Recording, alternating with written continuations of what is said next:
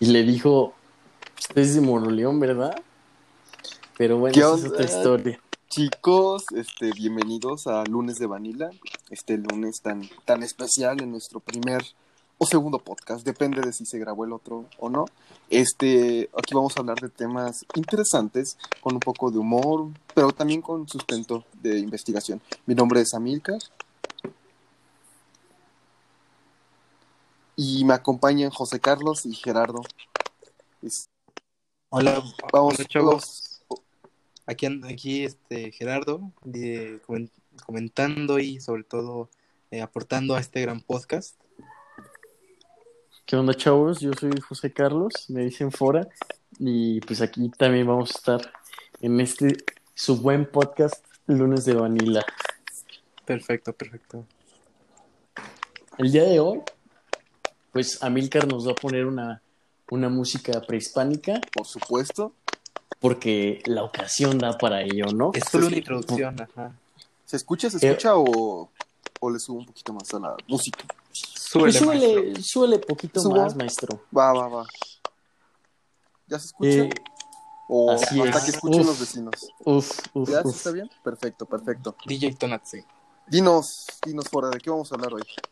El día de hoy vamos a hablar de la Virgen de Guadalupe.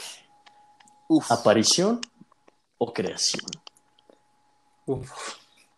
Este tema, quiero aclarar, lo vamos a tocar con el mayor respeto posible. No queremos insultar a ninguna religión, a ningún feligres, a nadie. Queremos con este tema hablar de los hechos y del porqué de las cosas. Así que, pues, chicos, si me permiten, voy a empezar. Perfecto. Eh, Vale, dale, dale. voy a empezar con la historia que todos no sabemos. Un 9 de diciembre de 1531, Cuautlatoatzin, mejor conocido como Juan Diego, se dirigía a Tlatelolco y por los rumbos del Tepeyac se le apareció la Virgen María. Esta Virgen le encargó que en su nombre le pidiera al obispo Fray Juan de Zumárraga la construcción de un templo en el lugar de la aparición. Al no estar el obispo disponible, Juan Diego regresó al lugar de la aparición para verla. Ante su respuesta, la Virgen le pidió a Juan Diego que insistiera. Al día siguiente, el indio se encontró con Fray Juan de Zumárraga, que tras escuchar sus declaraciones no le creyó y le pidió pruebas del milagro. Juan Diego regresó con la Virgen y ella le pidió que volviera al día siguiente al Tepeyac para darle las pruebas necesarias. El tío de Juan Diego enfermó y debido a su estado delicado no pudo presentarse el 11 de diciembre. Como su tío presentía la muerte, le pidió a Juan Diego que buscara un confesor. En la mañana del 12 de diciembre, Juan Diego caminó en busca de un confesor para su tío, por lo que esta vez tratando de evitar a la Virgen, subió y rodeó el Tepeyac, cuando de pronto la Virgen hizo su aparición. Juan Diego le comentó la situación delicada de su tío, y la Virgen le dijo que no se preocupara, pues él no moriría de esa enfermedad, ya que su tío ya estaba sano. El indio confió en ella y obedeció la instrucción de subir por flores y ponerlas sobre su tilma y presentárselas al obispo como prueba de la veracidad del milagro. Obviamente, pues las colocó en su tilma y se dirigió con el obispo Fray Juan de Zumárraga. Al estar con él, abrió, descubrió su tilma y de pronto en ella apareció la imagen de la Virgen de Guadalupe. Después de esto, el indio lo llevó al lugar de la aparición para que vieran los detalles de la construcción del templo. A la mañana siguiente, Juan Diego regresó a casa con su tío y se encontró con que ya estaba sanado y la Virgen también se le había aparecido a él. ¿Qué piensan de esto? Esta historia, pues yo creo que es la que conocemos, ¿no? Incluso no es muy difícil de, de acceder a ella por, por las canciones del 12 de diciembre de La Guadalupana. Exactamente. La Guadalupana. Yo creo que es una parte importante, no solo de la historia, sino también de la cultura. Yo pienso que es, es más cultural la Virgen de Guadalupe que espiritual, Eh, pero quiero saber su opinión de la historia. ¿Ustedes qué piensan hasta ahorita? Bueno, fuera, yo creo que hasta ahorita, así como, pues, de, de pequeño te cuentan tus historias, te cuentan, te cuentan pues, varios este, relatos que pueden ser tanto ficticios como reales, yo considero que hasta ahora podría llegar a ser veraz porque no ha, no ha dado ninguna interpretación que pueda darse a una a un desvío de lo que realmente se quería decir. Entonces, yo siento que esta historia, así como otras que en realidad han perdurado con el tiempo, podría llegar a ser veraz. Y no, aquí, como tú dijiste, respetamos como las, las idiosincrasias de las personas, pero eh, entonces aquí no voy a ponerme un poco a discutir sobre si es este eh, si sí es como fáctico que haya pasado algo así, si no, hasta ahorita yo me lo podré llegar a creer. Yo podría, te compro, te la, te la compro, te compro. Y también me quedé con ganas de escuchar pues la, la canción, la canción que estabas ahorita cantando, me quedé con ganas de escucharla completa. A, quienes no la hayan escuchado, pues... Aquellos que vivan debajo de una roca. Una roca, yo creo. Yo creo que sí, ¿eh? Y ahí se les aparece la Virgencita. Pero sí, este, hasta ahora yo creo que es algo veraz. Y más que nada porque de pequeño, de hecho hasta hay una película, no sé si la hayan visto. Una, no, una, animación, ¿no? Sí, es una, ajá, sí, tampoco es aquí con Brad Pitt, pero sí, es una animación.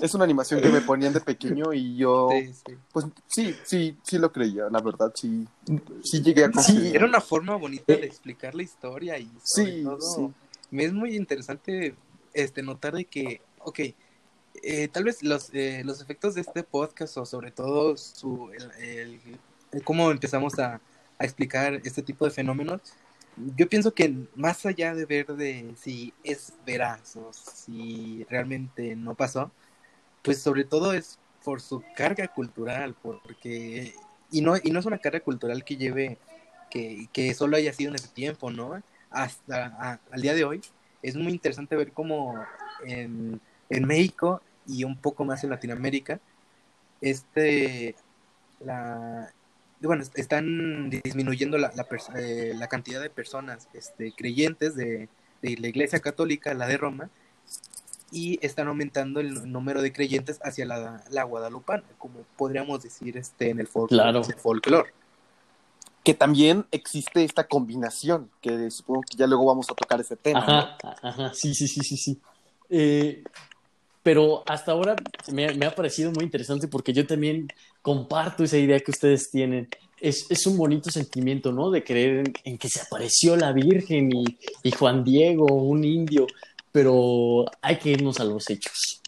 Yo, yo voy a proceder a ir a los hechos y quiero topar ciertas, pues, ciertas características de, de los personajes y sobre todo de nuestras fuentes con las que estamos haciendo esto, porque pues obviamente no vamos a venir a inventar aquí, eh, porque es un tema serio. Eh, Juan Diego es un, es un niño que pues, ha sido bautizado, ha sido también casado por, por la Iglesia Católica. Y pues esto, esto es un, un, rasgo interesante, ¿no? Porque no se le apareció a cualquier indio, por así decirlo, la Virgen de Guadalupe. Es, es un indio ya hispanizado, es un indio ya evangelizado. Esta historia que yo les conté se encuentra dentro del Nican Mopowa. Es, el Nican Mopowa, a su vez, está dentro del Wey Tlamahuicoltica. ¿Cómo? ¿Cómo? ¿Cómo me dijiste fuera? Un pendejo, así, así te llamé. Pero bueno. ok. El, el Wey Tlamahuicoltica.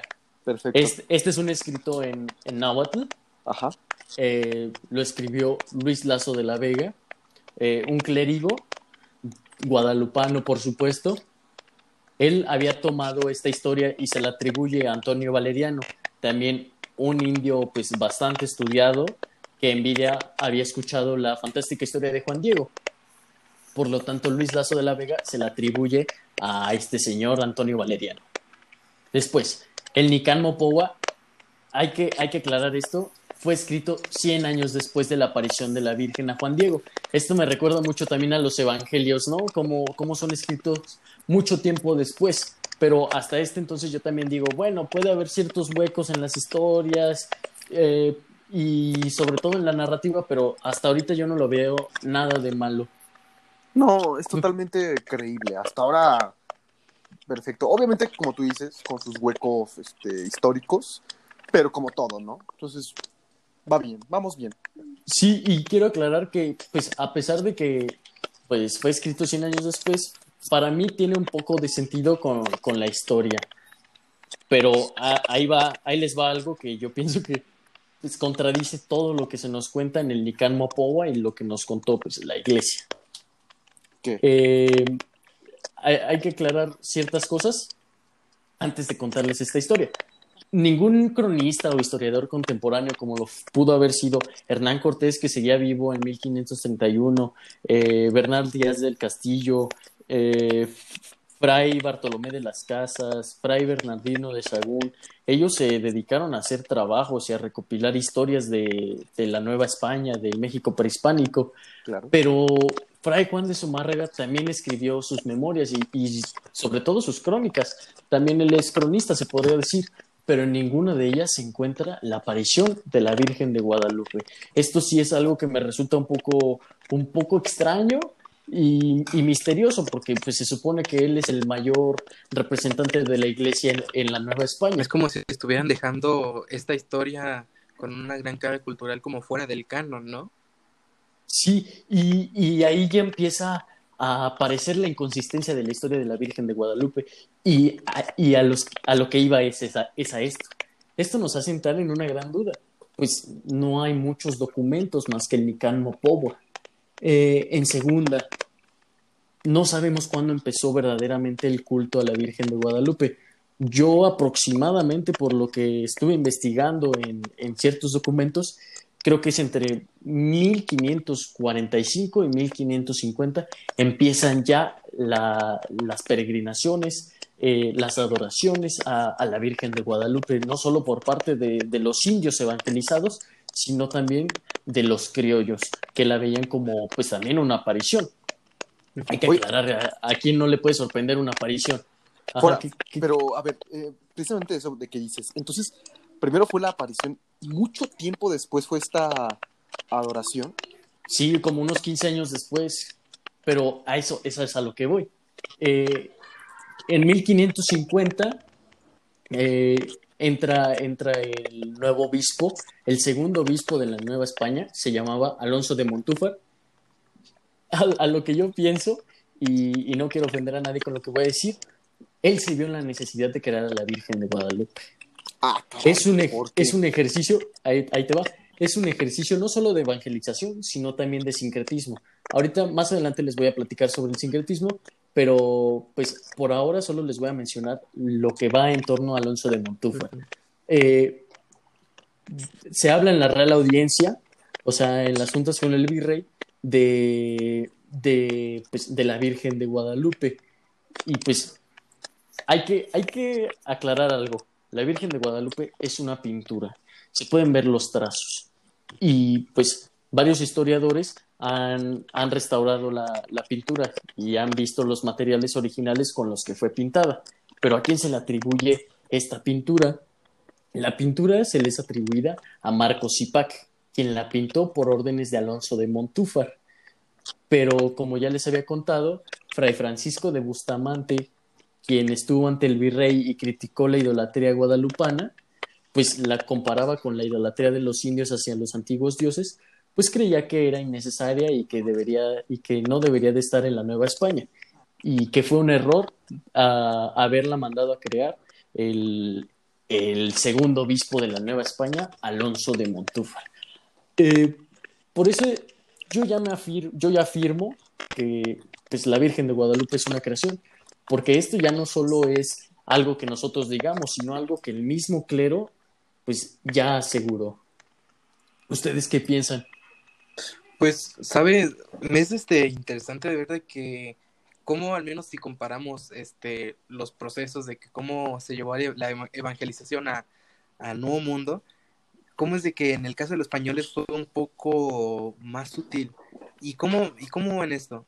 Mm, cuando los españoles llegaron a, hasta lo que conocemos, eh, lo que en su tiempo ya ahorita fue eh, la Nueva España, el, es interesante ver de que cómo es que ellos, no sé, vieron tan importante eh, o cómo coincidieron tanto en que nuestra cosmología, nuestra cosmovisión eh, dependía mucho sobre la religión. En, ese en esos tiempos en los indios era más sobre una, una y, y, y, al menos este, lo que es este, el mundo occidental pues solo era un dios.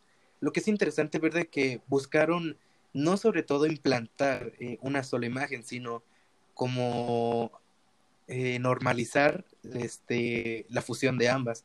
Y sobre todo es interesante porque que hayan visto o que hayan entendido de que una buena manera de que estos eh, estas personas eh, que no que no eran que no eran humanas que no eran del primer mundo eh, cómo es que con una algo cercano con algo que ellos se puedan identificar haya sido tan efectivo y, haya sido tan tan pero tan efectivo que haya durado hasta nuestros días hasta más de 500 años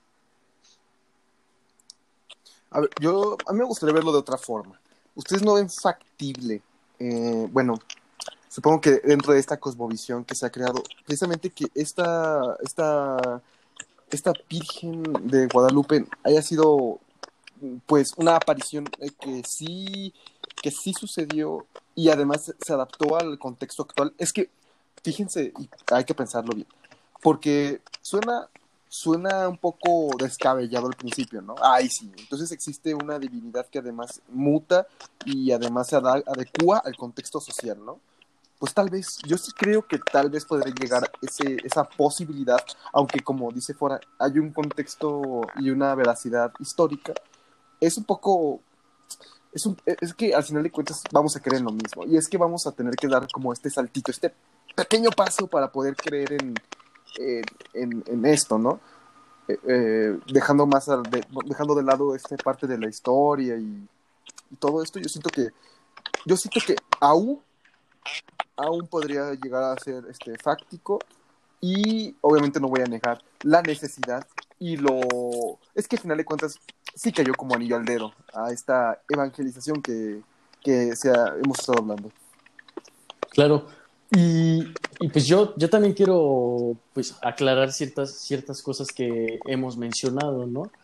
Porque en cuanto a las fuentes históricas de que alguien más mencione a la Virgen, pues nadie más la menciona y se me hace raro porque en casos también de, de la Iglesia Católica sí hay fuentes ajenas a, a la religión que hablan de un tal Jesucristo y esto me resulta raro porque hasta de Jesucristo hay fuentes no religiosas y de la Virgen de Guadalupe no.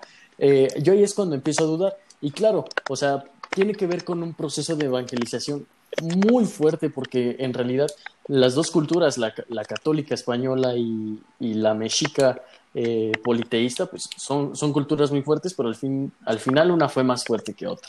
Pero los, los, españoles hasta eso tenían cierta inteligencia para, para dominar la religión, ¿no? De hecho se dice, ¿no? Que fue la conquista ideológica la que hizo que se perdurara con el tiempo. Pero también, eh, o sea, México está independiente, por ejemplo. Ahorita vivimos en un México independiente. Pero, por ejemplo. Pero qué tan independiente estamos de la, de la conquista ideológica. Aunque sabes, me, llama la atención de que no es, no, no pienso que fue como una conquista ideológica eh, completamente, porque si bien México este, toma mucha parte de su religión en la católica, en lo que fue el proceso de evangelización, hay un dato interesante es de que cuando a los indios se les encargaba construir este lo las iglesias y sobre todo los, los, los eh, la parte de enfrente, el, o sea, eh, las fachadas, de, las iglesias sus propios, este, sus propios dioses, combinándolos con los que se supone que debían que seguir.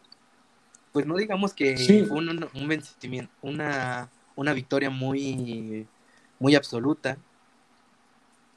Ah, no, pero pues hasta hoy en día te, te puedo asegurar algo. En México existen dos cosas. Jesús y la Virgen de Guadalupe. Claro, una comparte, una tiene toda una cultura por detrás y es la unión de dos mujeres y, eso es a lo que voy. Eh, ¿Para qué crear una virgen? O sea, esa es la pregunta que les hago y se las voy a responder ahorita. Yo, después ya ustedes me comentan lo que piensan. ¿No hubiera sido más fácil importar los dioses de España a México? Como ya ustedes lo comentaron, pues no, no es así de fácil porque los mexicas se puede decir que centralizaban el poder en Mesoamérica y los mexicas fue la fue la cultura eh, de total oposición a, a, los españoles de Hernán Cortés.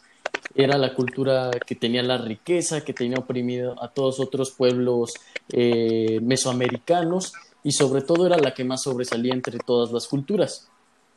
Pero bueno, esta cultura, la, la mexica, tiene cosas muy parecidas con, con la cultura católica, ¿no? Con la religión católica. ¿Por qué? Un ejemplo es la piedra del sol con el mito de la creación del hombre, en el que se hablan de los diluvios, en el que se habla de la creación del hombre, que puede sonar muy, muy católico. Y sí, en, en cierto caso los, los mexicas, al ser evangelizados, pues decían, pues yo ya escuché, yo ya escuché esta creación del hombre, pero con distinto nombre. Ya no es Huitzilopochtli, ya no es Quetzalcoatl, ahora es Jesucristo que dio su vida por nosotros. El segundo ejemplo que yo les traigo es el nacimiento de Huitzilopochtli. Pero, ¿Quién es ese güey, Fora? Explícanos. Ahí, les va. Huitzilopochtli es el dios de la guerra. Este, este señor, este dios, era exclusivo de los mexicas. Solo los mexicas lo adoraban. Y su madre es Coatlicue, eh, la madre de Huitzilopochtli, obviamente. Coatlicue significa falda de serpientes. Es una diosa mexicana también exclusiva de los mexicas. Esta diosa era madre de los 400 surianos, los Senson Huitznahuac, dioses de las estrellas del sur o meridionales. Esto no se sabe ciencia cierta, pero pues sí son dioses de las estrellas. Coatlicue al encontrarse cometiendo su penitencia, que era barrer, vio de pronto caer del cielo una pluma, la cual cogió y la colocó en su vientre. Al buscar la pluma de colibrí, que viene a guiar al pueblo, no la encontró. En ese momento ella quedaría embarazada de Huitzilopochtli. Sus demás hijos, ofendidos por el deshonroso embarazo de la madre, decidieron planear su asesinato, liderados por su hija Coyolxauhqui. Al llegar los hermanos de Huitzilopochtli a Coatepec, que era el lugar donde Coatlicue cumplía su sentencia, listos para matar a su madre, Huitzilopochtli nace adulto y completamente armado.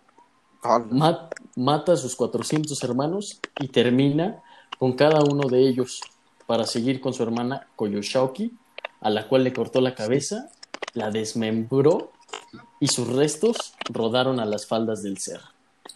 Esta historia de Coatlicue me recuerda mucho al embarazo de María. ¿Ustedes qué piensan? Pues sobre todo el, elemento de que el, de que haya caído una pluma o me recuerdo mucho a sobre todo desde la, Santísima Trinidad de que una, un, este, un espíritu o algo que se encuentra en los aires haya sido el responsable de que nazca en este caso un héroe, que haya nacido este, una persona que venga a dar justicia eh, y que venga, no sé, como a, este, a, guiar al pueblo. Y a como combatir las injusticias.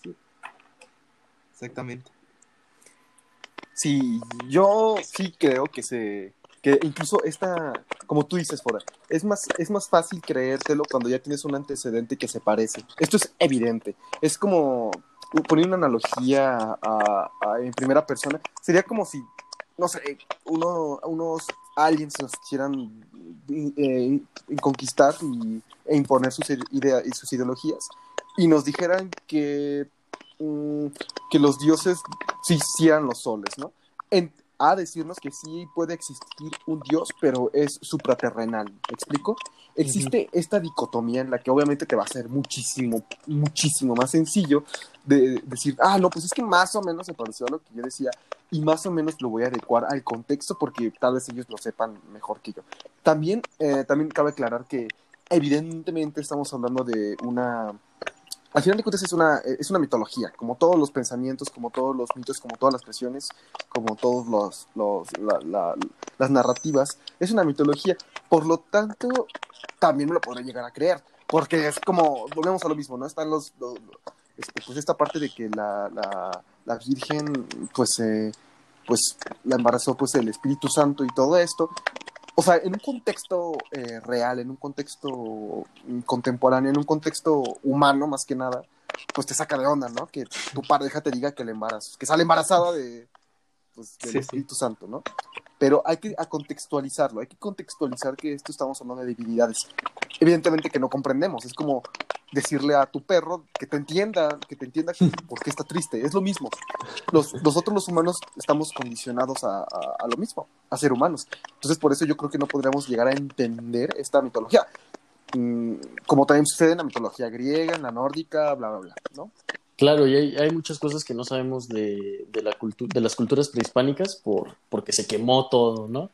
Y lo poco que sabemos, pues no nos es suficiente para entender toda la cultura, ni, ni la mitología de, de todos los mexicas. Claro. Pero bueno, quiero, quiero continuar con esto. Eh, esta similitud de Coatlicue con la Virgen María no es algo que haya pasado desapercibido para los franciscanos, que pues, ellos evangelizaban en lenguas originarias y pues cuando vieron esta, esta similitud se le dio el título de Acuatlicue de Tonantzin, que podría traducirse a Nuestra Señora Madre. En nuestra tradición católica este término lo utilizamos con frecuencia, por ejemplo, con Nuestra Señora de los Dolores, Nuestra Señora de Fátima. Es, es un sincretismo que se ha logrado por parte de, de los misioneros franciscanos ponerle Tonantzin a la, Cuatlicue. En un sentido romántico, yo podría decir que tal vez ya se estaba destinada la llegada de Jesús y el catolicismo a México, por muchísimas coincidencias que tenían las culturas.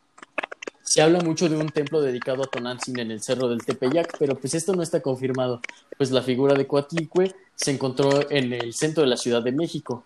Más bien, yo pienso que se decidió hacer la aparición de la Virgen de Guadalupe en el Tepeyac por el nacimiento de Huitzilopochtli. El nacimiento de Huitzilopochtli ocurre en el solsticio de invierno, el 21 y el, y el 22 de, de diciembre, el cual desde el nacimiento de Huitzilopochtli se daba en los cerros aledaños al Tepeyac y en el Tepeyac, los cuales vistos desde, vistos desde el Tepeyac, por así decirlo, se ve un vientre. De ese vientre nace Huitzilopochtli. Obviamente a los, a los evangelizadores y a la iglesia no le gustó tanto esto, por lo que quiso opacar eh, el nacimiento de Huitzilopochtli. ¿Con qué? Con la aparición de la Virgen de Guadalupe. Y es una adecuación increíble, ¿eh? eh sí, y a lo que voy es, pero Mm, no coinciden las fechas, obviamente, ¿no? Una es el 22 y una es el 2, pero ahí les va. Este desfase de fechas es por el cambio del calendario juliano al gregoriano. Órale. Que, que, pues son 10 días de diferencia. Por lo tanto, pues, o sea, si decimos que Tenochtitlan cayó el 13 de agosto de 1521, en realidad cayó en nuestra época el 23 de agosto de del, de 1521. Así lo podríamos decir, son 10 días de diferencia. Y por eso la misma Iglesia Católica lo decidió opacar, haciendo la aparición ese mismo día, el día del solsticio de invierno, un, algo que, como Geras le había dicho, la cosmovisión que tenían las culturas prehispánicas era demasiado importante para ellos. ¿Ustedes, ustedes qué, qué creen acerca de esto? Pues Está chido. no, no es cierto. No, sí, de hecho, ahorita que estabas hablando del cerro de, del Tepeyac, no sé si muchas personas o conozcan más o menos cómo, cómo es. Ahorita, no, sé si ustedes hayan visto como la, la, la, escultura que está por ahí en el cerro actualmente, que son, es la Virgencita de Guadalupe, que también quisiera hablar de eso fuera, el, el, el tono, el tono de piel. Eso importa y mucho importa mucho porque en unas se ve totalmente blanca, así me ha, pasado verla, como puede ser originalmente en el Cerro de Tepeyac que está pues opaca, está oscura, está, bueno, está oscura, está O sea, por el color, ¿me explico? no, está totalmente negra. Es humilde. color este, es totalmente negra. Entonces yo siento que es un tema importantísimo porque además va, con, va este, congeniado esta parte de la, de la, de la identidad, ¿no? Y de esta semeja, como estas semejanzas que tiene con las, con las personas aquí en la Nueva España o, México, ¿no?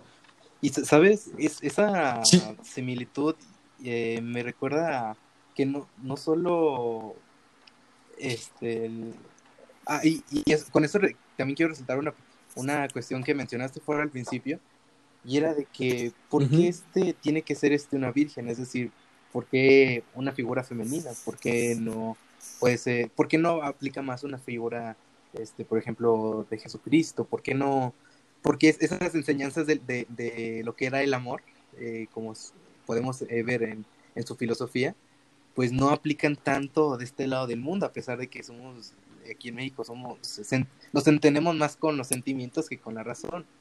Y, y sabes, es muy interesante ver de que haya, de que haya coincidido esto, de que tanto la, la, la religión católica como la religión, eh, como bueno, sí, como la, la politeia de, de los mexicas, haya concluido en el que, o sea, se haya entendido de que era mejor mantener una figura materna, como si los indios siempre desde, desde ese entonces hubieran mantenido una gran devoción y al día de hoy sobre una madre. Es interesante, sobre todo. Sí, y, y, eso quiero, y eso quiero yo traerlo a colación, porque es muy importante, porque una figura femenina, ahí les va, diría yo. A ver. Yo, quién? Yo. Yo, yo, yo, yo, yo. Alonso de Montúfar. Yo pienso que sí, Alonso de Montúfar fue el creador de la, de la Virgen de Guadalupe, que pues al ver a, a los indios pues sin ningún, sin ningún trazo de fe por, por la religión católica y ya pues también perdidos porque ya no podían eh, adorar a sus dioses prehispánicos, quiso, quiso hacerles un regalo, un regalo que obviamente no pidieron, pero pues tampoco pues, les cayó iban a negar. Ese, Ajá. ese, ese regalo lo aprovechó para evangelizar. Lo supo usar a su favor y a favor de la iglesia. Ese regalo fue una madre, pero una madre espiritual, que sustituyera a la otra madre, porque hay dos madres. Hay, hay, yo, yo quiero hacer esa acotación. Hay dos madres, una madre espiritual, que es la Tonantzin, que es Nuestra Señora Madre, que es la Coatlicue, que representa la fertilidad en, la Nueva España, que representa la madre de Huitzilopochtli, el dios principal, eh, la figura de, todo, de todo lo bueno, y existe la madre material, una madre material que nació con el mestizaje, que es que ella es la madre del mestizaje y se llama Doña Marina.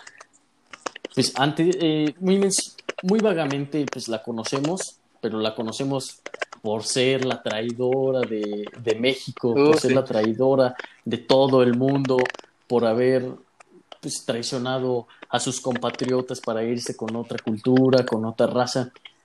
Eh, pues a ella se le culpa, ¿no? De, de, la caída de Tenochtitlan. Pero pues esto no, esto no es muy cierto. Eh, yo, yo quiero hacerle un poco de justicia a esta señora Doña Marina es una de las mujeres ofrecidas por los indios de Tabasco, por los ismeños, tras perder la batalla de Centla. Ella sirvió de intérprete a los españoles en la conquista junto con Gonzalo Guerrero. Obviamente fue un elemento de vital importancia para, para el avance de Cortés en, en, las tierras, en las tierras mesoamericanas, pero eh, ella lo que hacía también era crear alianzas con otras culturas oprimidas por los mexicas y derrotarlos, porque pues también los mexicas no es como que hayan sido los, los mejorcitos de los más buenos de la Nueva España, del México prehispánico. Pues no, ellos también, ellos también oprimían otras culturas y pues exterminaban. Y incluso el zompantli, ¿no? las cabezas colgando como en un abaco. Exactamente. al, al fin y al cabo era el arte de la guerra, pero en otros contextos. Ajá. Y, no tiene nada de malo. Son guerras distintas, eso sí, los, los mexicas lo hacían más para una guerra espiritual de su cultura y, y, los europeos yo creo que está más que claro que era para un exterminio. Pero bueno, ese no es el tema. El tema es que la Malinche no solo era intérprete, sino también eh, compartía intimidad con Hernán Cortés se dice que Hernán Cortés es el padre de México. Eh, esto es algo que ya lo ha analizado demasiado clásico. Fabio Paz o, Carlos Fuentes, pero hay, hay, cosas que escapan, pienso yo. Eh, pues la intimidad de la Malinche con Hernán Cortés no le duró absolutamente nada porque después de la caída de Tenochtitlan, Cortés le construyó una casa y la abandonó. Eh, ella tuvo un hijo de Cortés que se llama Martín Cortés, se llamaba Martín Cortés. Eh, aquí se puede ver el nulo afecto que le tenía y obviamente eh, la negación de los españoles al mestizaje. He aquí el génesis de la errónea tradición de odiar a la Malinche, aquella mujer que había preferido a otra cultura en vez de la suya. Pero cabe aclarar esto. ¿Por qué? ¿Por qué odiar tanto a la Malinche? Esto ya lo sabían, esto ya lo sabían los, los españoles y, se pudieron aprovechar de ello y lo hicieron. Fue su única oportunidad de, de, responder a, a, las culturas prehispánicas. La Malinche es la madre del primer mestizo, que hoy en día somos los mexicanos. Es aquella mujer violada, vejada, deshonrada por los españoles y nos da vergüenza aceptar que estuvimos dentro de ella. A comparación de Huitzilopochtli, nosotros estamos dispuestos a dejarla morir y matarla de ser necesario. Y es lo que pasó. El clero lo supo y la mató. Pero dejó, dejó ciertos rasgos de la madre, de la madre espiritual. Por lo que Alonso de Montufa dijo, hay que hacer una nueva madre para que estos indios y los mestizos puedan creer en algo puedan tener una identidad, una razón de ser y una guía de hacia dónde ir, como lo hizo la Cuatlico en sus tiempos. Necesitaban obviamente el punto de partida para su plan de identidad y de evangelización, junto con el sincretismo que antes mencionamos. Ese inicio fue Cuatlico, la madre de los indios mexicas, la Tonantzin, Nuestra Señora Madre, pero se perfeccionaría añadiendo a Nuestra Señora la Virgen María, Claro está que los españoles siempre han buscado opacar todas ellas eh, deidades prehispánicas. Eso, eso lo tenemos más que claro. Y pues a, esto voy. ¿Por qué Guadalupe? Eh, podría significar, más allá de un nombre, eh, un, un, un contexto que puede ser en náhuatl Cuatlachupe, que pronunciado pues, puede ser Cuatlasupe, como lo conocemos nosotros, Cuatlasupe.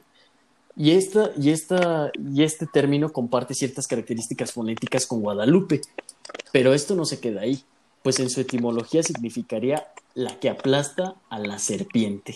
Cuatlicue, recuerden que es la falda de serpientes. Puede esto ser una simple coincidencia. Pues, coincidencia o no, pero a mí se me hace muy interesante. Pues esto significaría que aunque la Virgen tenga un parentesco con Tonantzin, siempre va a estar por encima de ella aplastándola. Hmm.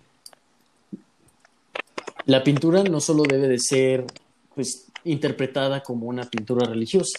Yo pienso que a la Virgen de Guadalupe se le debe de interpretar como un autorretrato de la cultura, de una cultura emergente, de mestizos, indios y criollos. Pues como hemos sabido, el nombre de México, México, significa ombligo de la luna. Podemos ver en, la imagen de la Virgen de Guadalupe eh, cómo hay una luna, ¿no? Esto significa que la Virgen de Guadalupe es México. Se retrata a sí misma. Tal como Huitzilopochtli, la Virgen tiene su origen en el cerro le dice, yo también soy del cerro, yo soy México y yo soy esa luna. El origen de la Virgen de Guadalupe habla de la unión de dos mujeres que tenían similitudes sustanciales entre sí, una situación que obviamente resulta muy conveniente para su aparición en la historia, pero nos habla de la única identidad nacional que existe en el país, que no habla del indio ni del español, sino del mexicano. Y así termina la historia de, de la Virgen de Guadalupe. ¿Ustedes qué piensan acerca de esto? No, no, eh, bueno, primero, no, eh, Tú, la verdad, este, todavía trato de procesar esta gran historia, sobre todo ¿Tú qué, tú qué piensas, Milka? pues también la ando procesando. También de pequeño la procesé, más o menos. Y, por ejemplo, ¿cómo, ¿cómo, ha cambiado esa perspectiva de cómo tenías antes ahorita? Ah, muy buena pregunta, Gerardo. Muy buena pregunta porque no sé si a ustedes les pase que antes tenía una, una como una mitificación llevada a un extremo, tanto como un heroísmo, ¿no? En, los dioses. Entonces, mm, pues antes me lo, era como muy, era muy crédulo, la verdad. Tal vez, no quiero decir como todos los niños, pero al menos yo sí era medio crédulo. me decían que allí iba dulces y allá había dulces, me decían que si suena no paraba. Yo también, yo también, siendo sincero, sí. Entonces, identifico, sí, sí, yo, por tres. Era muy, pero ahora creo que lo puedo ver con perspectiva. O sea, unas partes puedo decir, ¿sabes qué? Es que esto sí pudo llegar a suceder. Hay unas cosas que son inevitablemente pues reales, ¿no? Como el cerro del Tepeyac, ¿no? Alguien dice, ah, no, es que yo no creo en el cerro, pues que vaya al cerro y lo vea, ¿no? Entonces, simplemente hay algunas cosas que son como, como, como, como dogmas que ya son como aceptados.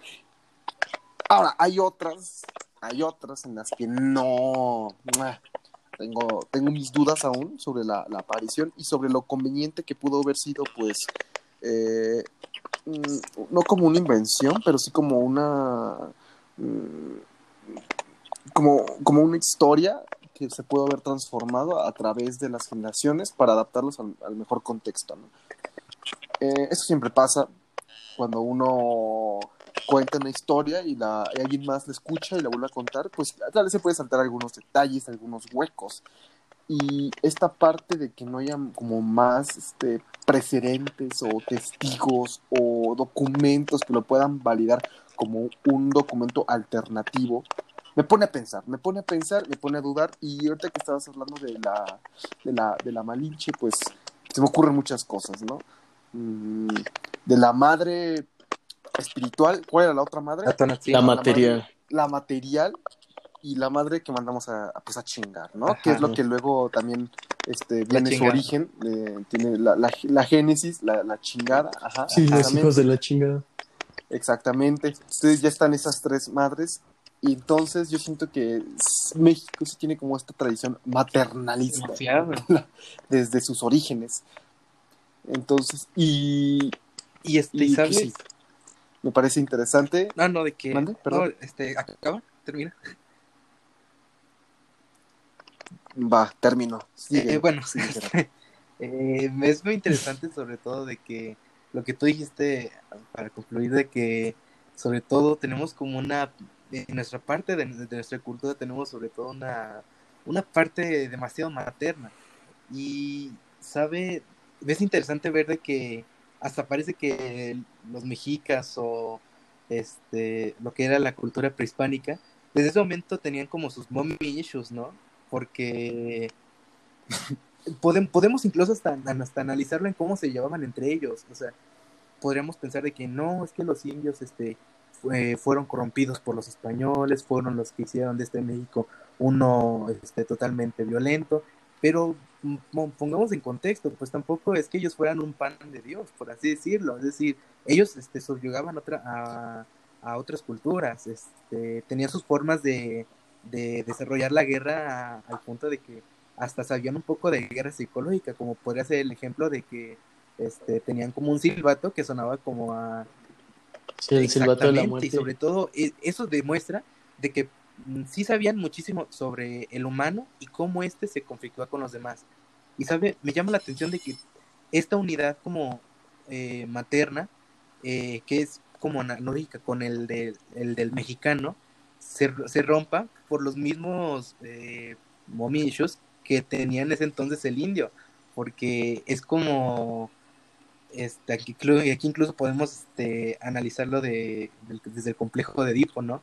de que como este, cierta, hay cierta traición cuando este, la madre, o sea, tu, tu figura más cercana de afecto, al menos en el caso de los hombres, este, es como te traiciona en, cuando llegas a entender de que, pues no, no es tu, no es, no es tu novia, es, este, es de tu papá, no de ti.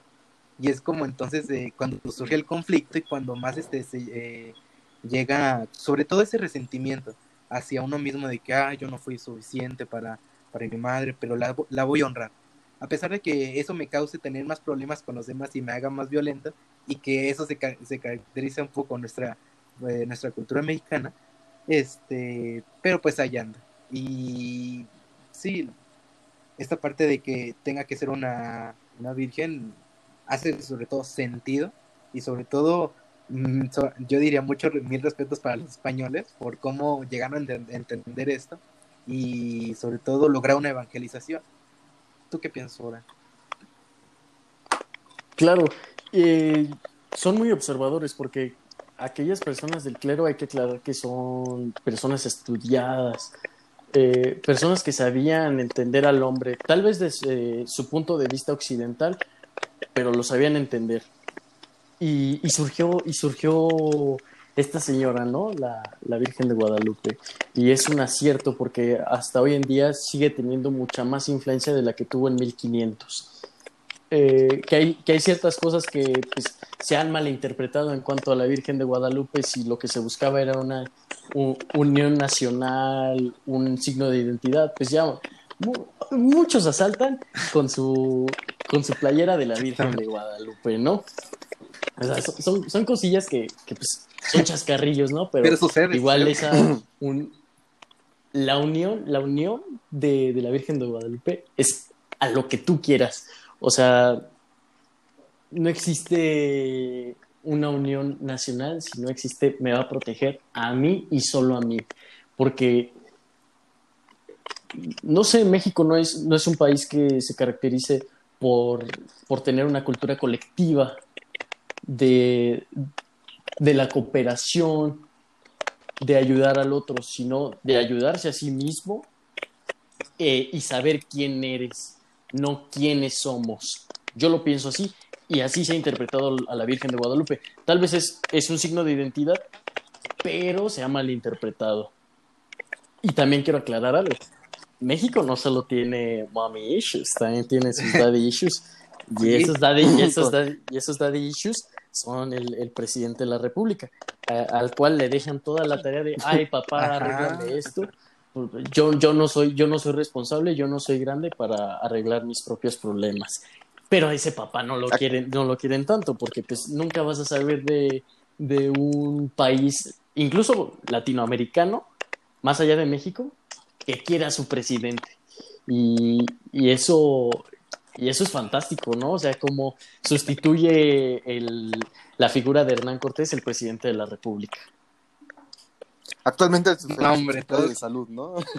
Le cargamos esa, esa, esa, esa responsabilidad. sí, parece que todos o todas incluso este revivieron sus daddy issues en, López Gatel, seamos sinceros, decían de que wow, el, el este el, que nos dije el, el, gobernante guapo que nos dice qué hacer y que sobre todo es muy inteligente, ¿no? Es como sobre todo ver todo lo que alguna vez quisimos de que este tal vez de que ese, ese resentimiento de que busca, siempre buscamos de que alguien en algún momento nos pudo apoyar, alguien de que en algún, en algún momento esté estar con nosotros, pero pues no sería así, ¿sabes? Por alguna una, una que otra eh, situación de la vida y eso es lo que nos hace, no sé, tal vez más enfocados a nosotros mismos y sobre todo con ese resentimiento con el otro. Y que, ajá.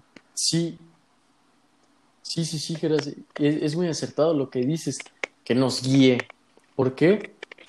Porque quiero hablar mucho de, Octavio Paz en esto, porque estamos solos, como hombres y como mujeres, como hijos, porque tal vez en una concepción errónea, nuestra madre, nuestras madres nos han abandonado, nuestros padres también. Estamos inmersos en una soledad en la que tratamos de salir y buscamos ayudas como lo es la Virgen de Guadalupe pero ¿lograremos salir? Yo pienso que ahí está la... Esa es la verdadera pregunta. Bueno, sin mucho análisis técnico fuera, yo te diría que a corto plazo o mediano no lo veo. yo no lo veo, yo siento que estas van a seguir, van a seguir siendo cargos al final de cuentas estas cargas que les imponemos a otras, a otras personas o incluso a divinidades. Yo no creo que pronto podamos salir como de esta soledad que luego tenemos aquí.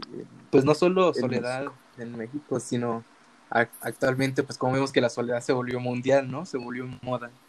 Y este, y actualmente es como con lo que lidiamos eh, todas las personas todos los días, de que qué se hace cuando te despiertas en tu cuarto y pues, no tienes nada pendiente. Bueno, en ese caso sí, este, si ya cumpliste todas las tareas de, de las clases en línea, este, ¿qué ocurre cuando, no sé, eh, experimentas la contemplación de ti mismo, de que uno se pregunta, ¿y qué sigue? Este, tengo que esperar todavía más tiempo. Mm, ¿Qué haré? Esa es como la pregunta que yo creo que caracteriza más la soledad. ¿Ustedes qué piensan? Yo siento, yo siento que eso va a dar incluso como para otro, otro tema totalmente para discutirse, ¿no? En otro podcast, porque es un tema, sí, de soledad y qué hacemos con ella, qué, hacemos con tanto tiempo libre, qué hacemos con esta libertad que nos acaban de dar. Eh, la libertad del ocio, yo siento que, bueno, a mí no me pega tanto, la verdad. Hay, hay, sí he visto personas que incluso la primera semana les pegaba tanto no estar con, con personas, no tanto estar con su grupito social, afectivo, con el que, como más directo que tenían todos los días. Eh, sinceramente, hay personas como, como yo, como su servidor, que pues vive mucho en el ocio, vive mucho en el entretenimiento, en las películas, en los juegos, en cosas que hacer, en los libros. Entonces, no sé. Pero cuando uno se pone así solo, solo, totalmente solo, sí le llega como esta, esta reflexión y esta introspección que a veces es difícil salir de ella, ¿no? Por supuesto, y, y también es, es importante hacer una aclaración ¿qué hacemos con toda esa historia que tenemos detrás? Porque no la conocemos. Yo, yo pienso que la mayoría de, de, las personas no conocemos esa historia de qué hay detrás, por el porqué de nuestro lenguaje, no, no el lenguaje español, sino el, lenguaje mestizo, el español mestizo, que se complementó con el náhuatl. Y pues tenemos borrada todo ese tipo de historia en la que se habla de una espiritualidad y, de otro significado, de otra cosmovisión. ¿Qué vamos a hacer con toda esa historia? Hasta cierto punto sí estamos incompletos, porque nosotros no, obviamente no somos ni españoles ni, ni indios, somos mestizos, pero se nos ha quitado una parte de la historia y por lo mismo no podemos aceptar la historia que ahora tenemos, porque nos es insuficiente. ¿sabes? Hasta eso, la pérdida del sentido mexicano o de que tengamos que estar unidos, mm, hasta eso, no sé, ¿sabes? Eh, yo soy de los que piensan de que México, sin querer, eh, agarra un conocimiento que es más avanzado que el de todo el mundo, ¿no? Y puede sonar muy nacionalista, pero hay ciertas coincidencias, ¿no? Y, nos, y en esta parte de que tengamos que buscar identidad, no solo la podemos ver este, actualmente y bueno, al, menos yo siempre he escuchado este, desde chico eh, historias de, que no, el, mexicano este, debe que tiene que buscar su identidad y de que este, tiene que buscar este, coincidir con nosotros y que no atacarse entre ellos, ¿no? Sobre todo esa, ese sentimiento de soledad y que tenemos que buscar la unidad, yo siento que es totalmente el absurdo que actualmente se ve en países de primer mundo, como este, y que son eh, bastiones principales del conocimiento, y que todavía siguen sin aceptar de que el, la historia y que sobre todo los relatos no tienen, bueno, tiene su parte romantizada, pero principalmente es algo adecuado hacia la realidad en que se crearon.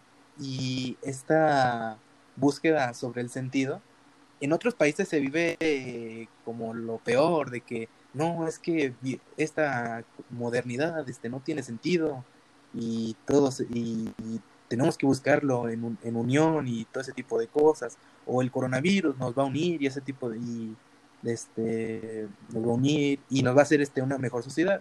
En cambio en México es como de que, ay mira, ¿sabes qué? Mm, de por sí ya estamos conflictuados, mm, si nos esforzamos ya se ha hecho y yo no tengo problemas con aceptar de que el, el mundo y sobre todo la historia es en su mayoría arbitraria y no como no la cuentan. ¿Ustedes qué piensan, chicos? Claro, yo también pienso que México es un caso perfecto de la filosofía de la historia, como las cosas se repiten y nunca se va a salir de un hoyo por más que se intente. Yo, yo no le veo una salida, puede sonar muy pesimista, pero yo no veo una salida a los problemas que tiene México actualmente. Y que los ha tenido desde los mexicas. No, yo, chicos, yo sí creo que yo, yo sí creo, yo, yo, díganme, crédulo otra vez, no, no has madurado Amílcar, no me importa, yo sí creo que podemos salir de, de, todo esto. Yo tampoco digo que el coronavirus este, nos haya unido como tal, porque también nos pudo separar, literalmente, pero yo creo que sí podemos superar todas estas adversidades, adversidades de todo, ¿no? Económicas, sociales, políticas, culturales, religiosas, incluso Mm, yo siento que sí podremos llegar algún día, no digo que pronto, como dije, tengo la esperanza, tengo la esperanza y siento que símbolos de unidad como lo pueden ser incluso la Virgen de Guadalupe, tal vez no como una idea, sino como un estandarte como lo fue alguna vez en 1810. Perfecto, yo creo que con eso que acabas de decir, pues nos vamos a despedir. Yo no tengo algo mejor que agregar que lo que tú dijiste. Y pues bueno, espero les haya gustado la historia que, les expuse y, pues conozcan un poquito más de, la historia, no solo prehispánica, sino de la historia de México. Y que nos digan qué opinan, qué piensan, qué quieren pues, decirnos, preguntarnos también, este, si quieren pues participar aquí también estaría chido conocer una opinión. Alguien que, no, ¿sabes qué? Fuera es que te eso, sí. Ah, sí, claro. ¿Quién sabe qué? Pues también es pues, un, un, foro abierto, ¿saben? Entonces aquí cualquiera puede hablar, nada más este, pues contáctenos y eh, nos esperamos en el pues, próximo. Pues no parte, agregar. No. Bueno, entonces, muchas gracias. Nos vemos en Manila. Sí. Bye. Bye.